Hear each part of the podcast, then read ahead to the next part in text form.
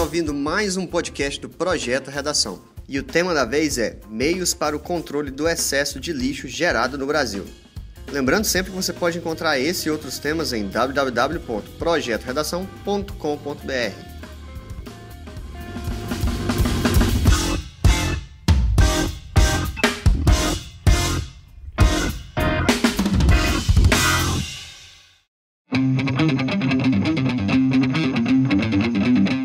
galera, beleza? Bom, esse podcast deu uma atrasada, é, ele não saiu junto com o tema porque, na verdade, ele saiu, mas o SoundCloud derrubou ele por algum motivo que eu não entendi. Que depois eu descobri que era a trilha sonora que eu estava usando. Mas estamos aqui. É, vamos falar sobre o tema dessa semana então. O que, que tem nele, né? O que é mais importante aqui? Qual é o problema principal que o tema traz? O problema é o excesso de lixo gerado no Brasil, né? A gente tem que entender que o problema aqui tratado no tema é o excesso, né? A gente nunca vai conseguir encontrar um meio, que é o que ele pede, né, para acabar, para zerar a nossa produção de lixo, porque isso não existe, isso é inerente à humanidade aí. Mas enfim, então a gente tem que apontar na nossa intervenção meios para controlar isso aí, meios para reduzir a nossa geração de, de resíduos. Né? Vamos dar uma olhada nos textos então.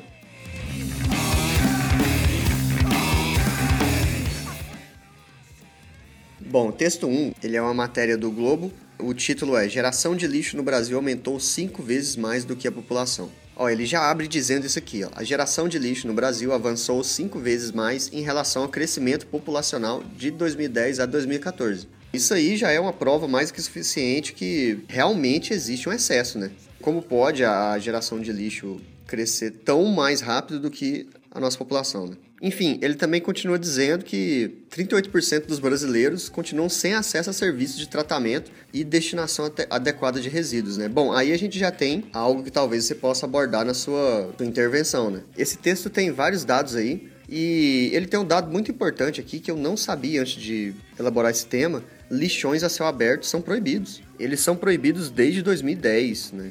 E, e ainda são um desafio, porque muitas cidades ainda não conseguiram extinguir eles. Inclusive, eles deviam ser erradicados em 2000 e... Segundo o texto, que é de 2015, seria no ano passado, então 2014, né? Desde 2014 não deveriam ter mais lixões a céu aberto.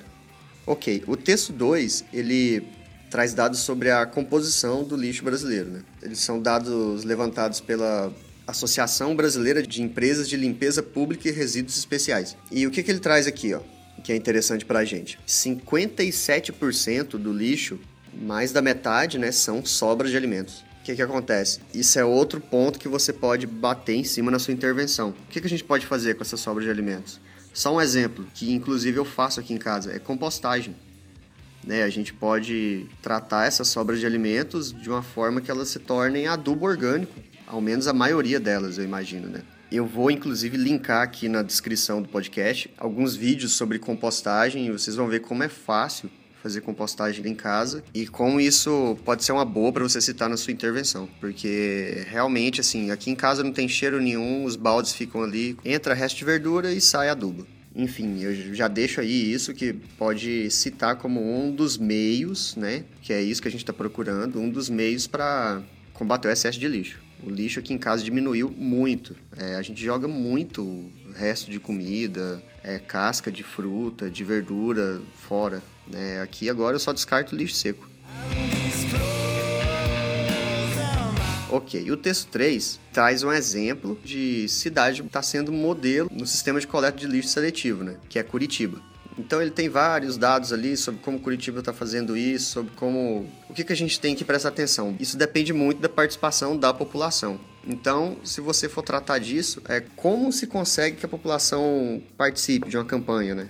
Participe de como como a gente muda a forma das pessoas de pensar sobre algo assim? Sobre algo que elas aprenderam desde pequenas a lidar de uma forma né? De que forma a maioria das pessoas? É botar o lixo ali na lixeira pro caminhão passar e pegar e aí ele some desaparece né? Não é mais problema dela mas ele não desapareceu ele foi para algum lugar. Então esse texto aí ele tem esse exemplo de uma cidade que é onde a coleta seletiva e a reciclagem está funcionando. O que, que a gente tem que lembrar? Algo também que é interessante lembrar caso você queira, né? É, não reciclar é jogar dinheiro no lixo, porque tem vários materiais ali que a gente podia estar tá reaproveitando e podia estar tá voltando como produtos e, assim, muito material. Né? A gente tem um mito de que, ah, mas reciclar gasta muito dinheiro, é muito mais fácil você fazer o produto do zero. Claro que não, né? Porque você tem o custo de, sei lá, conseguir a matéria-prima. A gente esquece disso, né? Por exemplo, plástico. O plástico não vem do, prontinho, né?